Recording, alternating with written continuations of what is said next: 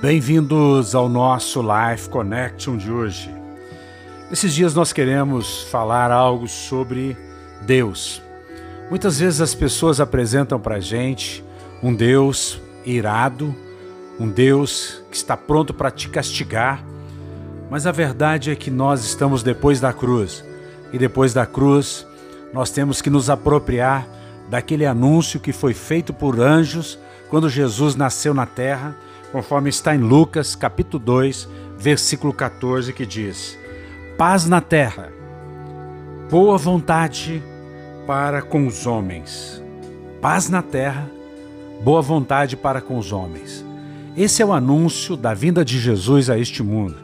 Jesus veio para trazer a paz, mas para trazer a paz isso custaria muito alto para o único Filho de Deus, o amado Filho de Deus, aquele que era, que é e que há de vir, e que veio como Verbo encarnado.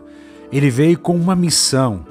Várias alianças haviam sido estabelecidas com o homem no Antigo Testamento, e o homem quebrou todas essas alianças porque Deus cumpria a sua parte, mas o homem era incapaz de cumprir a parte dele.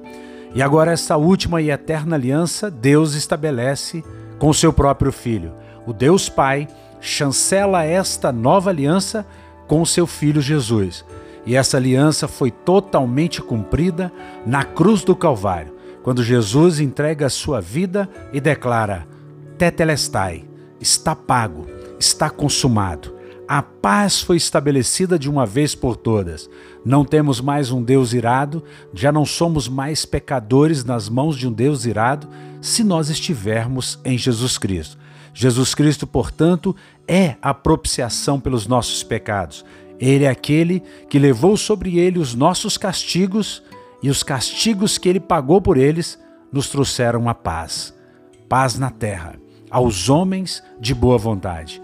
Esse é o anúncio da Páscoa, esse é o anúncio da vinda de Jesus a este mundo. Que você se lembre disso, que nós estamos em paz com Deus.